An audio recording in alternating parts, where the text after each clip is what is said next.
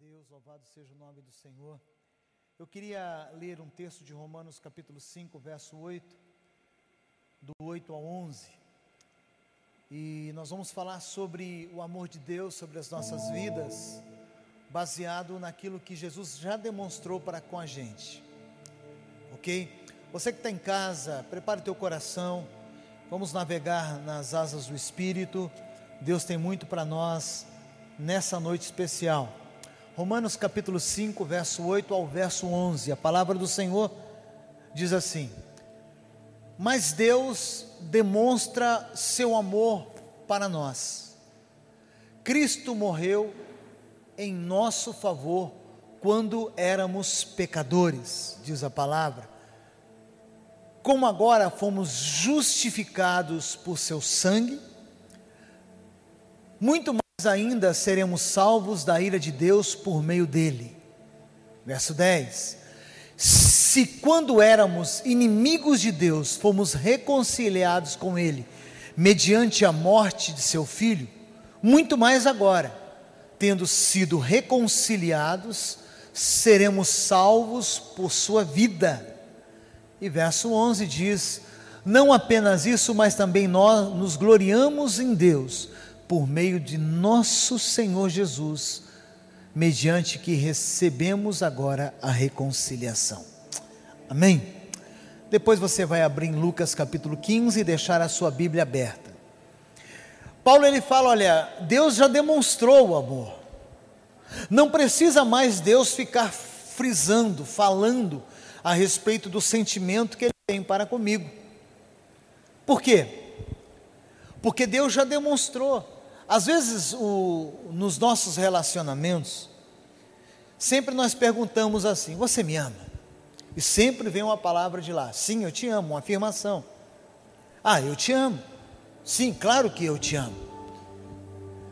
Não tem como a gente ficar perguntando isso para Deus: Deus, o Senhor nos ama? Porque a Bíblia Sagrada, principalmente no capítulo que foi lido, do capítulo de Romanos, que fala que Deus já demonstrou o amor dele para conosco, quando Cristo morreu por nós na cruz do Calvário. Então, Deus não precisa ficar afirmando, eu amo vocês, uma voz pela manhã. Eu amo você, Marcos. Olha, segue a tua vida. E à noite eu ouvir novamente a voz de Deus: Marcos, eu te amo, hein? Não esqueça. É claro que talvez fosse assim, talvez os nossos sentidos estaríamos mais né, tranquilos concernente ao amor de Deus. Mas o fato, conforme eu preguei semana passada, é entender o que Cristo já fez por nós. Eu não sou salvo por aquilo que Deus vai fazer, eu sou salvo por aquilo que Jesus já fez na cruz. O resgate aconteceu e a conta foi paga. Então, diante disso, de tudo que Jesus já fez, já provou o seu amor comigo, Parece que nós, seres humanos, não estamos entendendo a proposta do amor de Deus e não estamos é, transmitindo esse amor. A falar em transmissão, transmitindo, duas coisas importantes aconteceu. Uma ruim e uma outra boa. A ruim foi a transmissão do vírus. Mas como que nós né, melhoramos na transmissão das nossos cultos online? Duas transmissões, tanto do vírus, que é ruim, quanto a transmissão e você que está lá na sua casa está me assistindo agora. Nós não tínhamos essa plataforma. Mas olha só, é, nós temos que transmitir esse amor no meio da sociedade aonde nós estamos inseridos, vivendo o amor, vivendo cada vez mais e aproveitando esse tempo ruim, esse tempo de pandemia, esse tempo de desespero, esse tempo de falta de compreensão, era o momento da igreja transformar ambientes, nós sermos agentes transformadores de ambientes. Mas o ser humano, cada vez mais, diante do que nós temos observado, parece que a situação tem piorado. E eu, como eu disse na celebração das 17, não sei se vai melhorar. Eu espero que melhore e melhore muito. Mas o caminho da humanidade está cada vez pior, está cada vez mais afundando baseado no que fora dito que nos últimos dias Jesus, no sermão escatológico, disse que o amor de muito iria se esfriar. Vamos lá. Eu escolhi aqui uma colocação para falar para vocês do que o ser humano que não veio de Marte, saiu do nosso meio, estavam entre nós, é capaz de oferecer para a humanidade. E eu preparei lá um estudo sobre os terríveis holocaustos que já aconteceram. Não sei se está lá, tá ok? Daqui a pouquinho vai entrar aí. Então, Holocausto judeu, vamos lá. Ele acontece de 39 a 45 do século passado, 1939 a 1945. Quantas vítimas? 6 milhões de pessoas. Quem foi o autor do crime? Os nazistas. Além de, da quantidade, o mais assustador foi a forma quase industrial como os judeus foram massacrados. Quem é que produz isso? Nazista também é gente. Não sei se tinha sentimento, sentimento humano, mas era gente do nosso meio. Sai da sociedade. Eles não aparecem e desaparecem. Até hoje tem algumas vertentes nazistas de pessoas que defendem aí essa atuação nazista. E no auge dos campos de concentração, as roupas, dentes, cabelos e até cadáveres eram reaproveitados pelos nazistas. Homens mais fortes trabalhavam até a morte. Olha só. Os improdutivos iam direto para as câmaras de gás e outros simplesmente executados. Calcula-se que um milhão, um ponto, né, além dos seis milhões, 1,4 milhões em operação de limpeza. Olha só a crueldade desse ato de seres humanos, seres humanos que foram criados à imagem e à semelhança de Deus, fizeram para outros seres humanos a imagem e a semelhança de Deus por causa da raça. Não sei se tem, só tem uma raça, a raça humana, mas por causa da forma que eles entendiam, eles massacraram. Crueldade. O massacre também se deu de outras formas. Cerca de 800 mil judeus morreram de febre tifoide, desnutrição, eles negavam comida no campo de concentração, não davam alimentação, morriam de fome e outras doenças ao ficarem confinados nos chamados guetos. Segundo, genocídio da Ucrânia, o ucraniano conhecido por 1932 e 33, vítimas 5 milhões de pessoas. 5 milhões. No Brasil agora nós temos 40 e poucas mil pessoas que morreram por causa do coronavírus. Aqui eu estou falando de 5 milhões de mortes. O que, que acontece? A União, a antiga União Soviética é o autor do crime, porque eles decidiram a, decidido a transformar a Ucrânia em sua produção de trigo numa fortaleza do comunismo. Stalin resolveu limpar a região dos que mais o incomodavam, os ucranianos. Isso é terrível, irmão. É muito terrível isso aqui. Eles não podiam falar seu idioma, foram perseguidos pelo serviço secreto e deixados sem comida. Como que um homem faz isso em outra pessoa? Um ser humano faz isso em outro ser humano? Bandi é, bandidos cobravam preços abusivos no mercado negro, crianças eram abandonadas e até canibalismo. Canib Olha, um comendo a, a própria carne do outro, rolou no que ficou conhecido como Holomodor. Qual é a crueldade? Stalin lançou a lei das cinco espigas. Quem fosse preso pegando comido para si mesmo era acusado de roubar o Estado. Pena: 10 anos de trabalho forçado ou até a morte. Eu quero falar do terceiro genocídio terrível que aconteceu. Foi né, o terceiro conhecido como sangue no Camboja. Mais recente, 1975 a 79 vítima 1 milhão e 700 mil pessoas. O autor, o Khmer Vermelho. Paul Pot, líder do comunista que tornaram, tomaram o, o poder do Camboja, resolveu limpar o país, não de uma etnia específica, embora minorias chinesas e vietnamitas tinham sido dizimadas depois, mas de todos os que pensavam de uma maneira anticomunista. Os intelectuais, monges e qualquer outra qualquer pessoa com uma profissão foram consideradas maçãs podres. Quem não foi fuzilado na hora foi para o campus de reeducação, onde trabalhava até a morte. E o mais famoso é o mais famoso autogenocida da história. Crueldade, o desprezo pela vida marcada era o lema de, do Khmer Vermelho. Mantém, manter você vivo não nos traz nenhum benefício. destruir você, não será nenhuma perda para nós. O que falar né, do que nós vemos hoje na televisão? As duas últimas semanas, por causa da morte daquele cidadão americano, as pessoas se acham no direito de promover, através né, dos seus manifestos, o ódio, a bagunça e morte de outras pessoas. Nós vemos aí a polarização diante de uma pandemia que nós estamos vivendo, aonde o Brasil não está sabendo lidar, está politizando um problema muito social de saúde pública e também de economia. Ao invés de trabalhar em dessa plataforma, polarizam. E aí, vimos já no Brasil desvio de dinheiro, né? Pessoas desviando dinheiro que era para salvar vidas. Então eu estou dando um retrato do que é o ser humano. Eles não vieram de Marte, eles não vieram de outro planeta, saíram do nosso meio. E isso me assusta e me assusta muito. Por que, que me assusta? Por que, que te assusta, pastor? Porque se somos a imagem e a semelhança de Deus, por que, que nós nos comportamos de forma tão errada? Se somos a imagem e a semelhança de Deus, por que, que o racismo ainda toma conta da nossa sociedade? Se somos a imagem e a semelhança de Deus, que deveríamos espalhar o amor que Deus já demonstrou na cruz do Calvário, por que, que existem sentimentos de ódio, de desprezo e de outras coisas?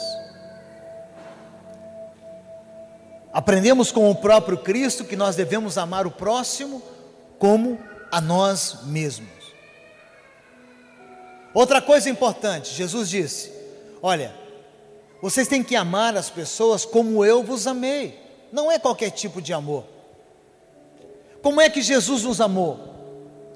Qual é a plataforma de amor de Jesus Cristo? Como que Ele nos ama? E como que nós temos amado as outras pessoas? É o mesmo amor de Jesus ou a nossa plataforma é uma troca de cartas? Ou eu amo porque a pessoa é legal e pensa como eu. Se ela não pensar como eu, ela está fora do baralho, é uma carta fora do baralho, eu não me relaciono mais com ela. Deus sempre de braços abertos, Deus sempre pronto para demonstrar o seu amor para conosco. E o que nos mata às vezes é a falta de senso desse amor para as demais pessoas. E o mundo está tão desesperado que é o tempo da igreja agora demonstrar o caminho e a saída, que Jesus é a única saída para esse mundo. O que, que nós fazemos? A oportunidade, querido, talvez, se Jesus não voltar daqui a mil anos, é eu acredito que ele volte antes, mas se ele não voltar daqui a mil anos, nós deveríamos contar uma história da grande oportunidade que nós estamos tendo diante dessa pandemia. Nós deveríamos estar escrevendo os livros de história, para demonstrar para as pessoas que existe um povo ainda diferente, que reflete a glória de Deus nessa terra. Então, o fato de serem, sermos seres humanos, que se parecem com Jesus, nós deveríamos amar muito mais. E eu quero dar uma parábola que eu falei na primeira celebração, e eu queria que você abrisse a tua Bíblia agora em Lucas o livro é o de Lucas, o capítulo é o 15. Evangelho segundo escreveu Lucas, que era um médico. Ele escreve o livro de Lucas e escreve, escreve também o livro de Atos dos Apóstolos. Lucas era médico. E um médico se converter é porque ele viu muitos milagres acontecendo através da pessoa de Jesus. Você encontrou? No capítulo 15, verso 1 em diante, diz que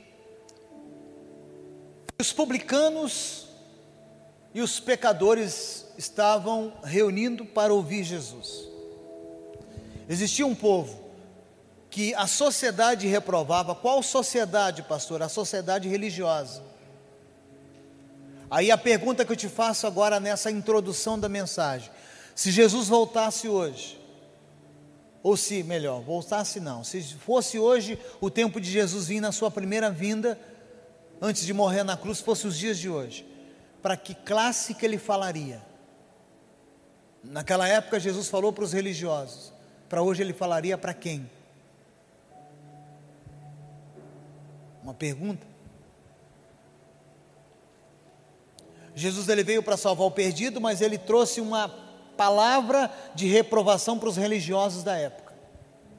Aí no verso seguinte, o texto diz que os fariseus e os professores da lei, o povo que andava com Bíblia, que estudava a Bíblia, que citavam versículos, que cantavam versículos, esse povo da Bíblia, da, é, do, somente da Torá, do Velho Testamento, criticavam porque Jesus estava pregando o Evangelho para os pobres, para os pecadores, e eles arrazoavam entre si: este homem recebe pecadores e come com eles. E aí Jesus fala: então, vou contar uma parábola para vocês, doutores da lei e, e fariseus. Eu vou contar uma história. Eu vou narrar, e nessa história que eu vou contar para vocês, redobre tua atenção por gentileza. Nessa história que eu vou contar para vocês, eu quero usar coisas do dia a dia de vocês, para que vocês entendam. E ele fala então a respeito da ovelha perdida, nesse capítulo, da dracma perdida e do filho pródigo. E quando ele traz isso, ele traz uma alusão muito importante, porque ele falava para um grupo de pessoas, e também estava perto de outro grupo de pessoas. Ele estava perto falando com primeiramente com os pecadores, os publicanos, e do outro lado estavam os fariseus e os doutores da lei. Ele fala, vou contar, fazer uma comparação.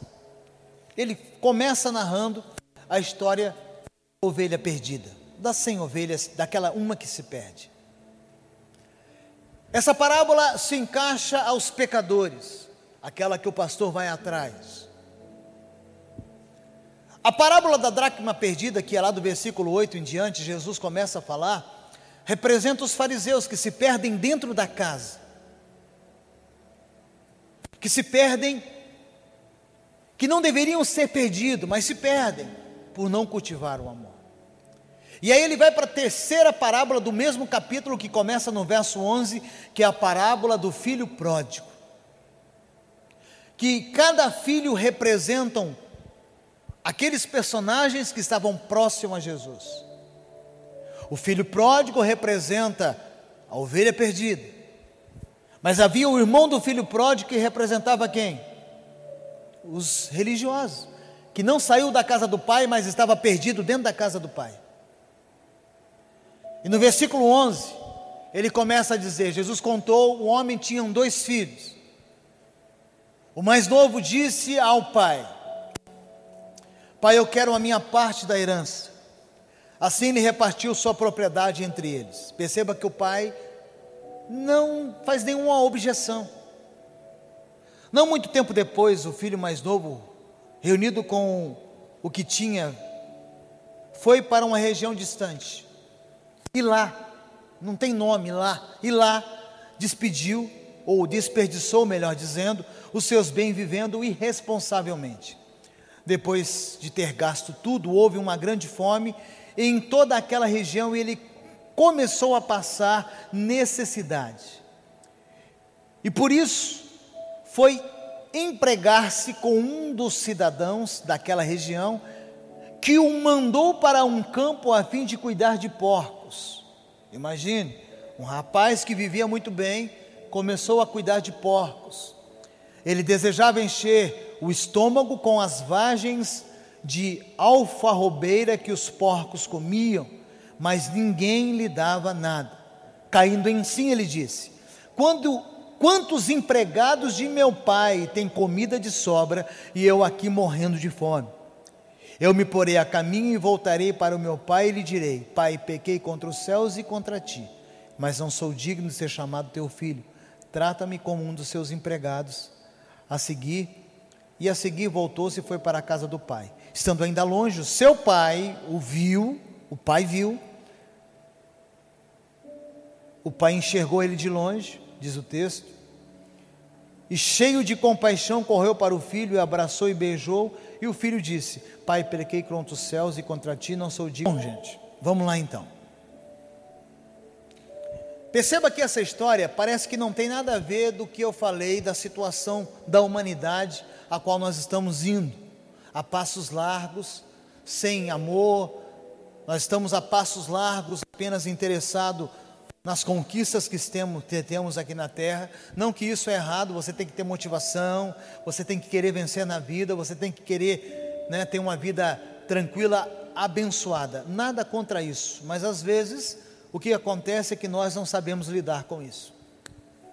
Diante dessa parábola do filho pródigo, uma coisa importante. Ele sai muito, quer sair muito novo da casa do pai. Ele é o filho mais novo. Eu vou aprendendo dentro dessa parábola alguma coisa, ou algumas coisas. Primeira, tem coisa que não é época para mim receber. Eu tenho que ter maturidade ainda. Eu estou na fase do crescimento. É por isso que dentro né, do Velho Testamento e também Paulo cita algumas coisas nas cartas, fala dos anciões, das pessoas que têm mais maturidade, os cabelos brancos, para que possam aconselhar as pessoas mais novas a ter uma vida mais firme, uma, firma, uma vida mais, mais assertiva. Aqui o que está acontecendo é o seguinte: ele está vendo na fase do crescimento, era apenas ele ficar ali na casa do pai e esperar a hora certa, mas ele decide, mesmo imaturo, a começar uma carreira solo. E ele chega para o pai na hora em que ele não estava preparado e fala: Pai, eu preciso da minha herança. Ele chega para o pai, porque nós sabemos que ele ia ter a herança, a herança pertence a ele. Mas para que a pessoa tenha a herança, o que, que acontece? Nós temos que parar só depois que o outro morre, o pai morre, a mãe morre. A não ser se a pessoa doar para outra. Se o pai doar para o filho, mas não é mais herança, é doação. A plataforma da herança, como que funciona? Só depois que o pai ou a mãe morre. Ah, mas faz um testamento, mas o testamento só tem valor depois que a pessoa morre. O que, que eu vejo aqui? Que ele estava numa fase que ele não era tempo de receber a herança de forma alguma. Mas ele vai e pede ao pai. E, para nossa surpresa, o pai entrega, mesmo sabendo que o menino era imaturo. Por quê? Porque era um tempo para que talvez ele aprenda, porque se ele não quer aprender na casa do pai, perto do pai, Deus permite que a gente abra a porta, saia para aprender lá fora, mas aprender lá fora custa caro. Talvez você que ainda é muito jovem não sabe o que, que eu estou falando para você, mas quem tem a minha idade já aprendeu muito lá fora e sofreu muito lá fora, porque o mundo não tem a misericórdia que Deus tem. O mundo não tem. E aí, esse menino sai precocemente, ele pega uma herança que não era tempo para ele pegar essa herança. E aí o pai sabe que o filho não sabe, mas mesmo assim ele entrega para o filho. Tem gente que exige coisas que não pode receber, e às vezes nós somos assim com Deus, e somos assim na sociedade. Nós queremos coisas e queremos colocar Deus contra a parede, e queremos que Deus seja apenas um abençoador na nossa vida, só que a gente não cresceu ainda o suficiente para receber de Deus o que Deus quer entregar na nossa mão. Será que eu estou maduro para ter de Deus tudo que eu tenho pedido a Deus? É uma pergunta que nós temos que fazer. E na verdade a mensagem de hoje, nós temos que ter muitas perguntas, porque são nas perguntas que talvez a gente pode obter as respostas. Será que existe amadurecimento para você receber o que você tem de direito? Perceba que a herança era um direito, mas era aquela hora para ele receber, a história vai dizer. A história vai ser concluída daqui a pouco. O texto também diz pouco dias depois, lá no versículo. Deixa eu voltar aqui, no verso. Diz, depois que ele pega, no verso 13, não muito tempo depois, no verso 13, significa o quê?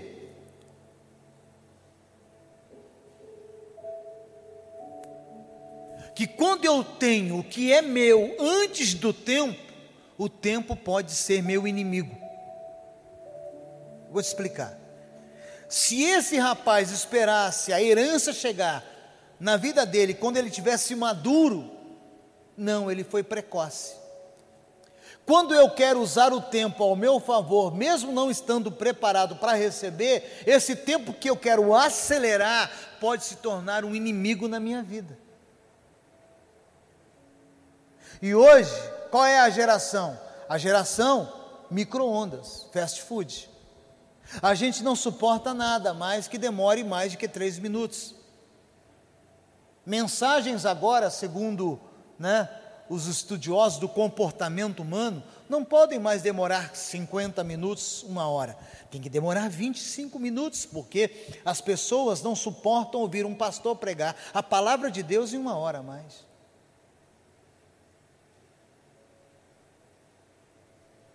Quando você recebe um áudio de dois minutos, o que, que você pensa antes de abrir o áudio?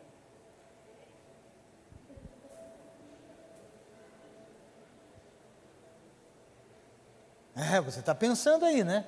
Você recebe aquele áudio, e quando você recebe aquele áudio de três minutos, você fala: não vou, não vou ouvir mais tarde, só à noite. Três minutos. Então, o que acontece nessa parábola é muito nos dias de hoje. E aí esse rapaz pensando que tinha maturidade, que não tinha, ele acelera o tempo e o tempo se torna inimigo dele. Porque ele não tinha maturidade do pai para lidar com aquilo que o pai tinha conquistado. Poucos dias depois, pouco. O que ele tinha ainda ele não percebeu. Porque o tempo que ele sai para gastar o dinheiro da herança do pai, era o tempo que ele tinha que ficar aos pés do pai, amadurecendo. Mas ele anula isso, porque ele considera o que? Mais do que o pai. E hoje é a geração que não quer mais ninguém para eles prestarem conta.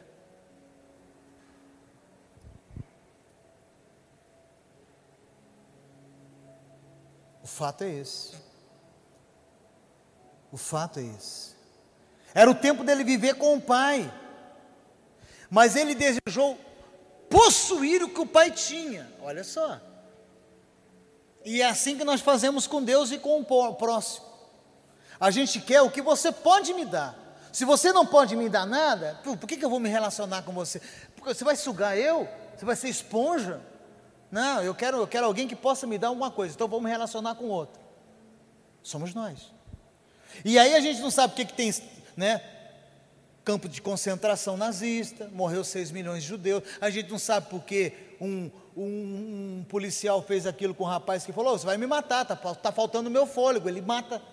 E por que, que os outros né, se sentem revoltados e quebra toda a cidade, bota fogo, acaba com a cidade? A gente não sabe. Está aí a resposta. Porque a gente quer um mundo segundo nós desenhamos. E aí, quando nós olhamos para a Bíblia, a Bíblia fala: façamos o homem a nossa imagem e a nossa semelhança. Mas a nossa ignorância faz o quê? A gente quase trocar esse versículo e falar: façamos um Deus a nossa imagem e a nossa semelhança, um Deus que nos sirva. Façamos um Deus. Por isso que imagens de escultura tem em todas as religiões. Que a gente tem que fazer um Deus segundo a nossa imagem.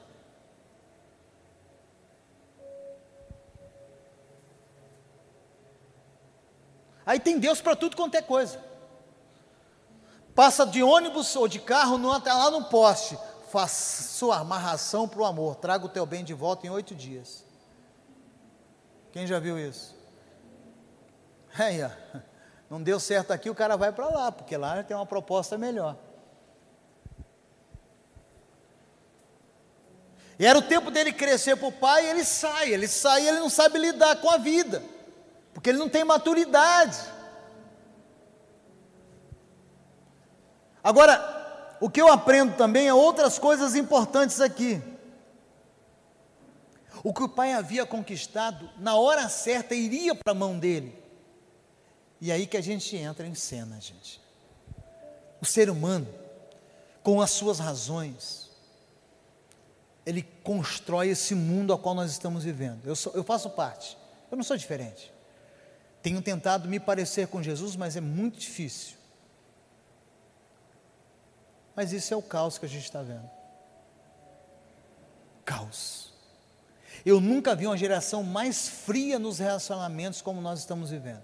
Você já reparou que às vezes nós nos importamos com quem está a quilômetro de nós através de um WhatsApp do que quem está ao nosso lado, respirando e batendo o coração e pulsando? Você já reparou? Reparou isso? Essa é a sociedade. O que, que vai acontecer com, com a nossa sociedade? E eu sou uma, uma geração que eu peguei a era analógica. Eu, eu me surpreendi quando eu vi o fax pela primeira vez.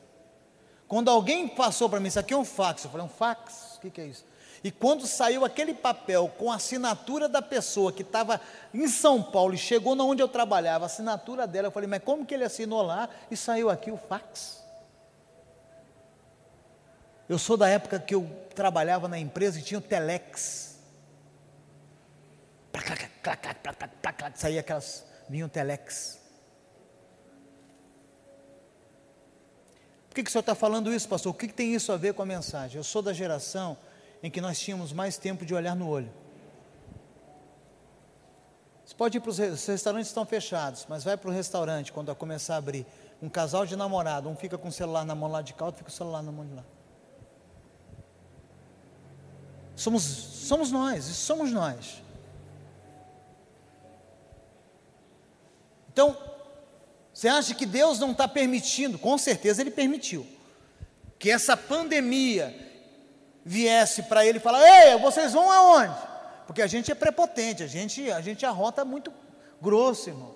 Aí vem um negocinho invisível para mostrar que nós não somos nada. Que você, se não fosse essa máscara aí, quem sabe você já estaria contaminado. Se não fosse o álcool em gel, porque não tem nem remédio para isso.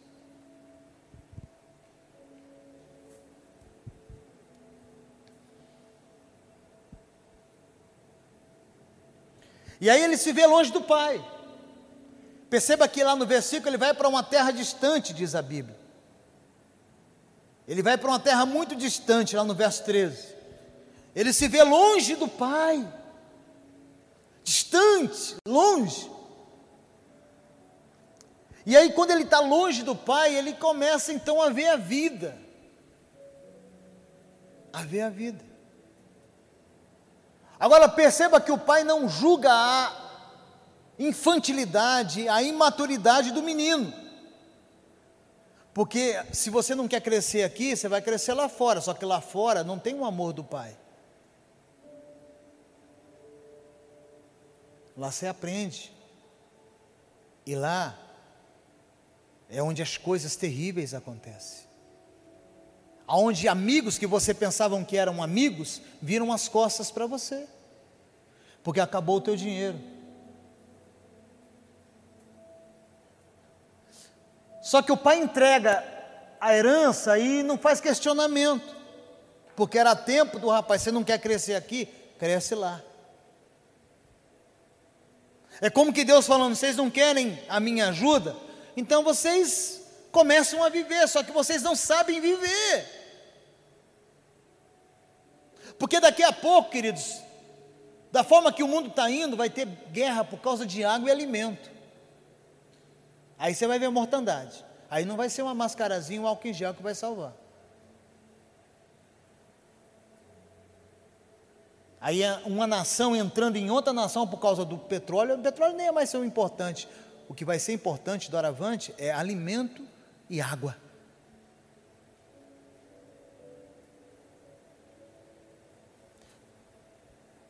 embora eu não possa falar abertamente o que eu penso, mas dentro de mim, biblicamente falando, profeticamente falando, escatologicamente falando, 51% acredita em conspirações aqui dentro.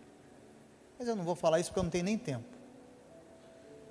Porque tem tanta gente olhando para o cenário mundial e parece que o politicamente correto é o correto. Parece que a Bíblia não foi escrita falando que isso ia acontecer e que forma que nós tínhamos que nos comportar.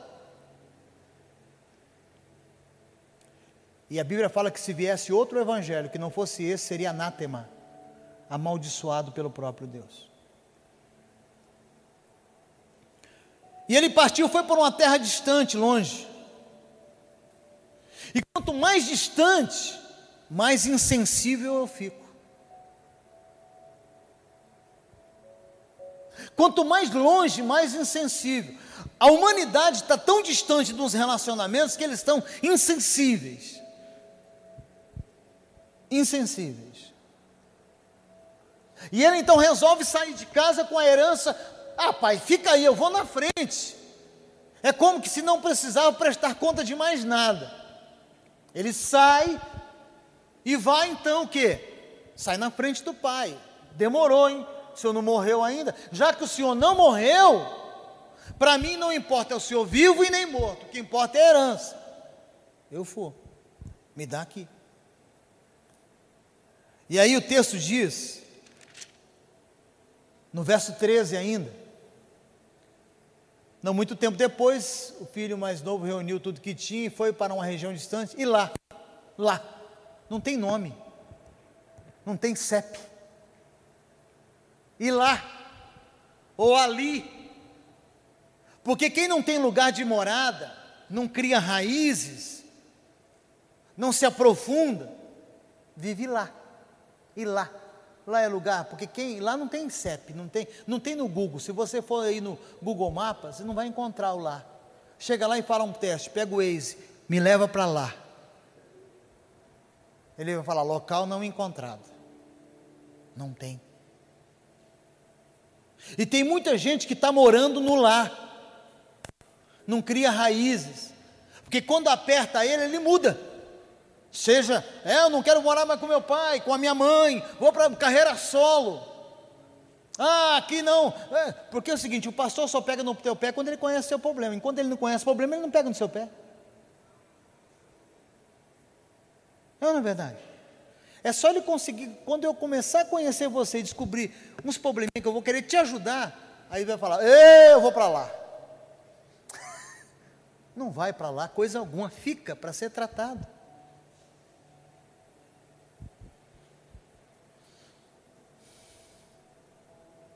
Tem como resgatar alguém que não sabe aonde está?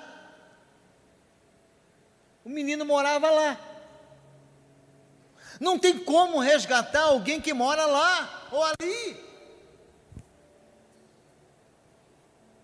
Porque a imaturidade gera o quê? Perda de sentidos. Eu não sei onde eu estou, estou aqui, mas não sei para onde que eu vou. E assim sou eu sem Deus. Eu faço parte dos 7 bilhões e meio de pessoas dessa terra, da minha geração, que se não fosse a misericórdia, eu não saberia para onde eu estaria, eu não sabia onde eu estava hoje, como muitos não sabem.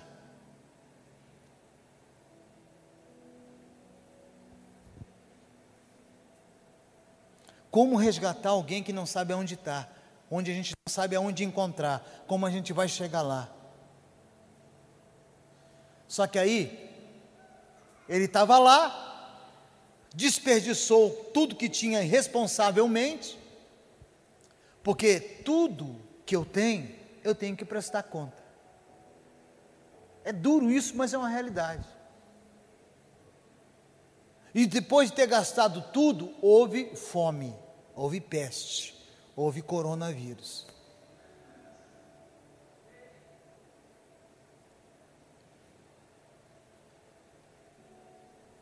Em toda aquela região. E ele começou a passar o que? Necessidade. Olha só. E aí ele, poxa, acabou o dinheiro, ele bolsa aqui, bolsa ali, pegou o smartphone, foi consultar a conta no banco, não tinha. Não conhecia ninguém, porque vai no mundo ver se eles emprestam dinheiro para você. Chega lá, aqueles amigão que você tinha lá, vai lá e fala, eu preciso de mil conto. Ruma aí que eu pago o mês que vem. Você não vai encontrar, você vai encontrar a agiota, que vai te matar, vai meter a faca no pescoço. 8, 10, 12%.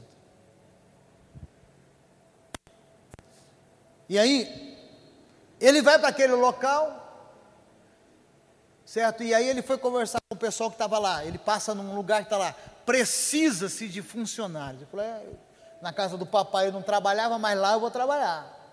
Porque tem gente que é assim, já reparou? Aqui ele não trabalhava nada, vai para os Estados Unidos, três empregos. Pega três empregos no Brasil, trabalha aqui se você não vai comprar um carro zero, para você ver. Só que você quer trabalhar lá. Aqui não, aqui é um só e quando trabalha reclama do patrão. Mas lá você quer três, lá o cara não tem vida. Eu fui na casa de um pessoal, quando eu fui para os Estados Unidos, eu fiquei, né, porque eu não podia ir para muitos hotéis, então pessoas contadas arrumaram, casas para nós ficarmos. Em uma das casas que eu fiquei, eu não vi a mulher quase. Porque ela entrava às sete da manhã, saía às onze da noite.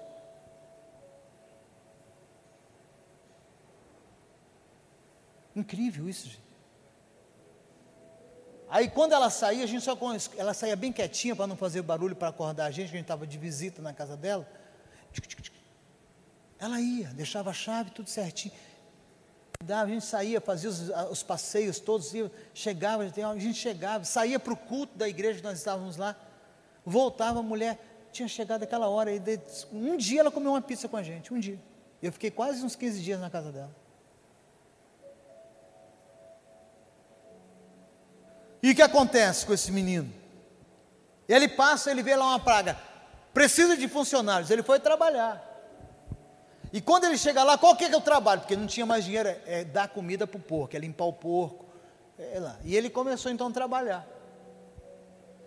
E ele começou a cuidar dos porcos ali. Aí no verso seguinte ele começou, muita fome, muita fome, porque não tinha dinheiro para comprar um Big Mac. Os 15, 2 por 15. Não tinha. Porque tem 2 por 15, né? Não tinha dinheiro nem por 2 por 15. Aí ele deu fome, porque é muito fácil, né? Hoje, a geração que a gente vive, né? Só que, olha o texto, ele desejava encher o estômago com a. Porque quem já viu porco comer aqui? Porco come que dá inveja. É gostoso, parece que a lavagem está boa que ele come com vontade ali, aquele milho, eles ficam desesperados comendo direto, e parece que está tá bom aquele, ele olhando aquele lá, a barriga, falou, o que, que é isso? E aí eles davam aquela, aquele alimento para o porco, eles, e aquilo ali deu saliva, salivou a boca dele, e ele desejou comer, só que a Bíblia diz que ninguém lhe dava nada. Ninguém, porque ele estava ali ou lá, que ninguém conhece. E por que que isso aconteceu? Porque Deus permite às vezes as portas se fecharem para você cair em si, porque só foi isso que teve que acontecer na vida do rapaz para ele cair em si. Porque o texto seguinte diz o que? No verso 17. Olha só, caindo em si. Caindo em si. Olha só. Deus não quer, quando você está nesse propósito de carreira solo, distante, vivendo a vida sem amar ninguém, sem se preocupar com o reino de Deus, estabelecer, salvar vidas, vivendo, vivendo, vivendo, Deus deixa você ir, até você cair em si. Por que, que Ele faz você cair em si? Porque Deus não quer só te abençoar, primeiro Deus quer que você caia em si. Aconteceu comigo isso. Eu caí em si uma vez. Porque quando cai em si, algumas coisas são reveladas. Ele cai em si.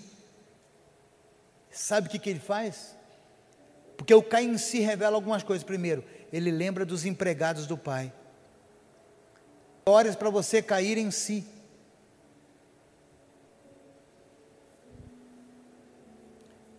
Primeira coisa, ele cai em si e depois ele lembra dos empregados do pai.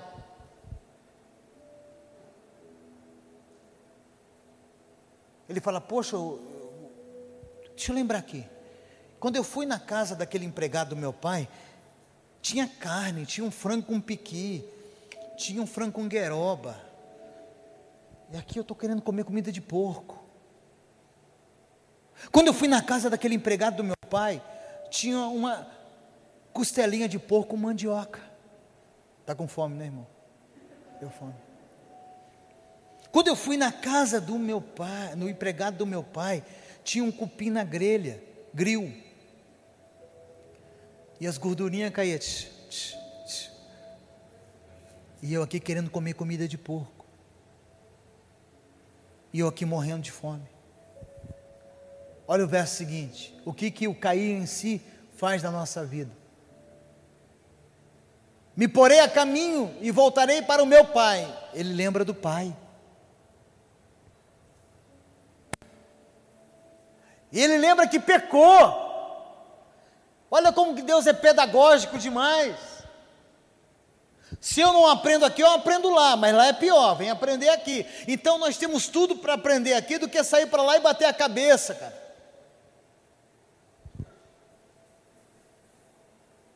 Cai em si, ele começa, poxa, colocar ali. Agora o pai não deu tudo, porque algumas coisas ficaram ainda na casa do pai. Mas não parece uma loucura o que o pai fez na vida desse menino, dar a herança em vida para um garotão, para um meninão sem experiência de vida? Antes de ter o tempo necessário para administrar a coisa, não parece uma loucura? E aí, voltando para aquela ideia inicial, é assim que nós fazemos com a nossa religiosidade. Nós queremos um Deus que nos sirva. E a gente está vendo o mundo acabar em desgraça e nós queremos um Deus que nos sirva, ao invés de servir esse Deus como? Deus não precisa de nada, então eu vou servir o meu próximo. Então a igreja, que era para ser o agente transformador da sociedade, está sendo transformada pela sociedade. Porque eu conheço pessoas que depois que compra o carro, vai. Depois que compra a casa própria, vai. Para onde? Para lá. Não sei para onde. Ficou curado depois que recebeu o milagre, vai embora.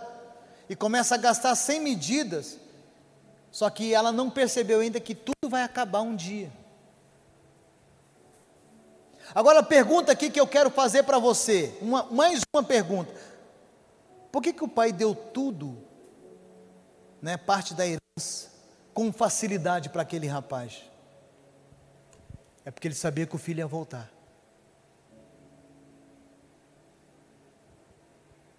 Ele sabia que aquilo iria acabar. E às vezes a gente não percebe que um dia pode acabar coisas na nossa vida que só vem do pai. Por que, que o pai entrega tudo? Porque o pai sabia que o menino ia voltar, porque o que o pai entrega para ele são coisas perecíveis.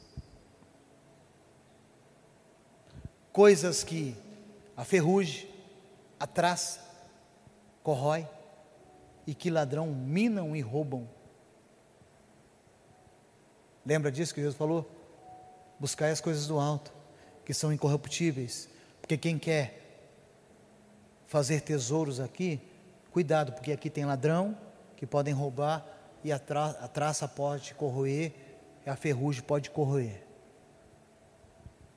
Não ajunteis tesouros aqui na terra, mas ajunteis tesouros no céu. Você pode dizer amém? O pai sabia que aquilo ia acabar. A gente sabe. Porque o que é legado, pastor? Legado não é o que você deixa para as pessoas. Legado, sabe o que é? É o que você deixa nas pessoas. E a igreja tem um encargo de deixar um legado na vida das pessoas, não deixar coisas para as pessoas. Se você quer pai, preste atenção: o legado não é deixar um apartamento quitado para o seu filho, é deixar o seu filho preparado para comprar um apartamento para ele. Porque senão ele nunca vai valorizar.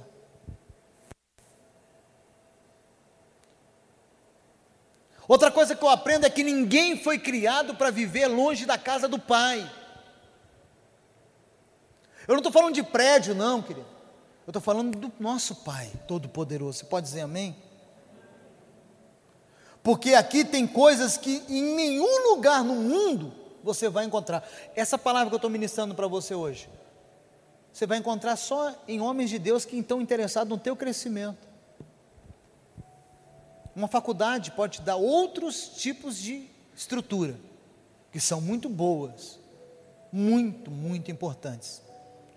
Vão trabalhar, vão treinar você, vão trazer coisas importantes para a sua profissão futura, mas o que eu estou passando aqui, você não encontra numa faculdade. Você pode ir para a faculdade mais importante, mas você não recebe. Você só recebe na casa do Pai. Então, somos carentes deles, que a gente quer viver longe. A gente não gosta de ninguém mandando na gente.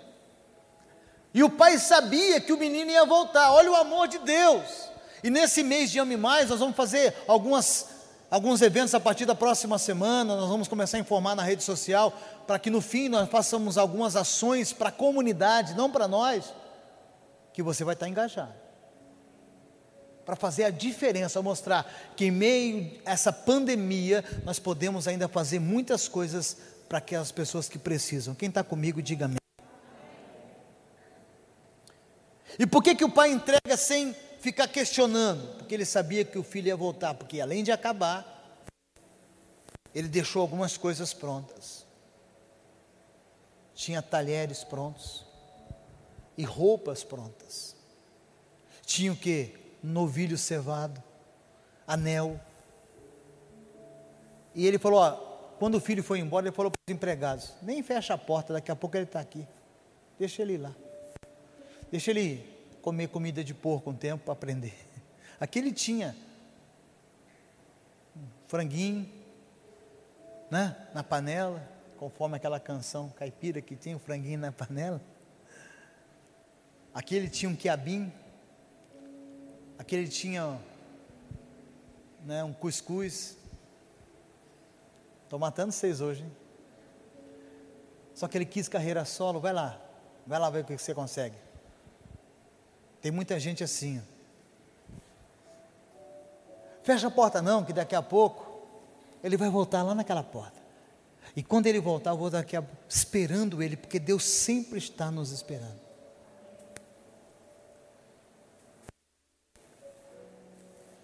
Quando ele sai, o que, que ele perde? O sustento.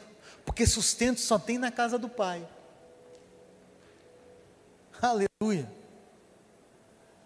Quando ele volta, encontra o que? O pai na porta.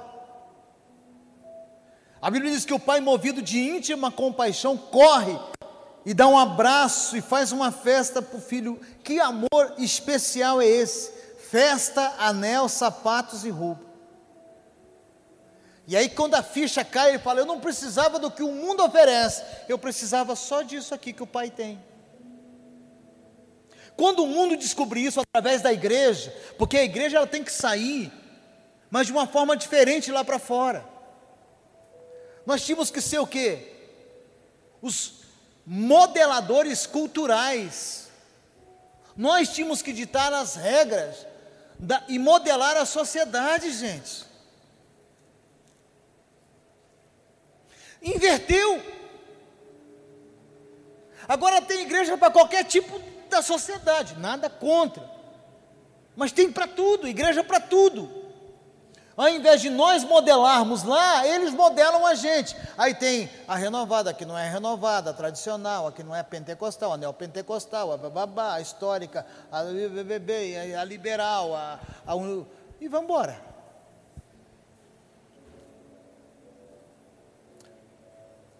O filho descobre que ele não precisava do que o mundo podia oferecer para ele, ele precisava só do colo do pai.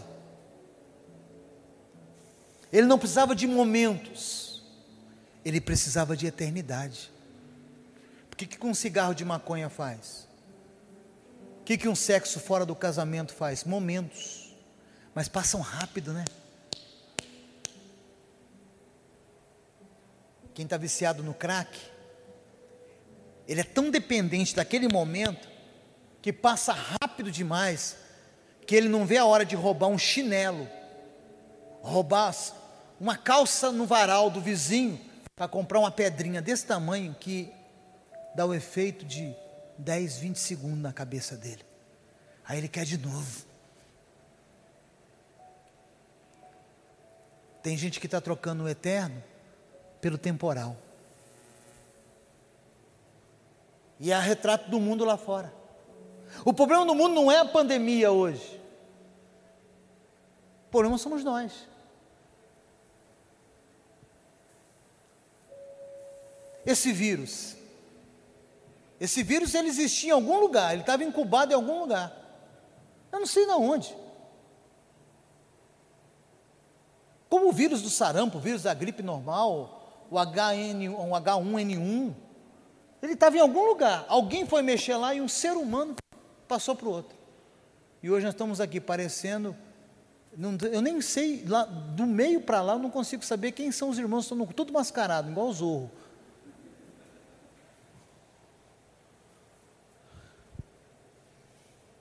E quem passou para a gente? O ser humano que foi mexer não, não deveria mexer. E tem muita gente que precisa entender que na casa do Pai tem tudo. Deus tem tudo para nós, você pode dizer amém? Na casa do Pai a gente tem endereço, aleluia. Na casa do Pai tem lugares e amizades verdadeiras, tem amor, tem sustento, tem lugar para você. Sabe por que tem muito crente triste às vezes? Querendo se matar até. Porque está na casa do Pai, não estou falando de prédio. Pensa que está na presença de Deus, mas está preocupado com outras coisas lá fora. Igual esse rapaz. Porque quando a gente se enche de Deus, a gente tem paz com a gente e com o próprio Deus. E quando aquele menino volta, o pai não fica jogando na cara porque que ele gastou todo o dinheiro. A gente ia falar: por que, que você gastou dinheiro, menino? Bem feito. Toma vergonha na cara. O pai não falou isso, porque não é do caráter de Deus. O caráter de Deus é amor. E Ele está sempre de braços abertos esperando. Sempre. O pai, ele não entrega tudo, ele fica com a parte dele, mas ele não entrega, só entregou a parte do menino. Porque ele sabia que o menino não ia saber administrar. E por que, é que o menino volta? E quando a gente tem vontade de voltar é porque acabou o que pensávamos que tínhamos era o suficiente. O menino falou: Me dá a minha herança. Ele pensou que aquilo era suficiente. E quando o suficiente, que nós pensávamos que era suficiente, acaba, a gente quer voltar. E para terminar, quando o pai falou: Vem, filho, e dá um abraço e fala: Vem. Olha lá o novilho lá, aquele mesmo novilho. Tem aqui, filho, um anel para você. E o anel coube no dedo. As vestimentas, a calça coube no menino. A camisa coube no menino. O sapato coube no menino. Sabe por que coube? Porque lá fora ninguém cresce, só cresce na casa do Pai. Só cresce na casa do Pai.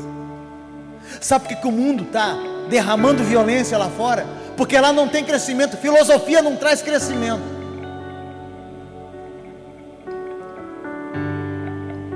Traz crescimento é o Pai. É o que você recebe do Pai. É o que você recebe do Pai. Isso traz crescimento para a sua vida. Porque é o amor do Pai que gera crescimento. Longe da casa do Pai não tem crescimento e nem maturidade. Gera um monte de gente que a gente está vendo aí fora. Só que não é lá fora que está me assustando estão dentro, que nós deveríamos ser a resposta para essa sociedade. queria que você ficasse em pé agora, nesse momento.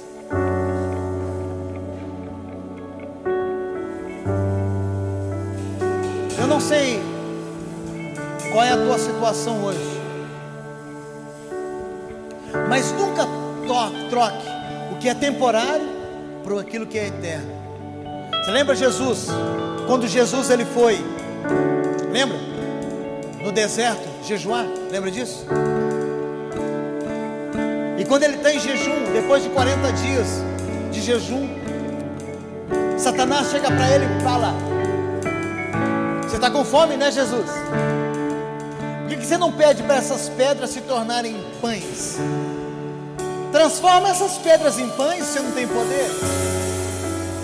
Jesus falou: Olha, nem só de pão viverá um homem, mas de toda a palavra que sai da boca. O que, é o pão? Temporário, é o cigarro de maconha. O pão é o sexo fora do casamento. O pão é o que o mundo pode te oferecer. Você nunca pode transformar o que é eterno por aquilo que é passageiro. Nunca.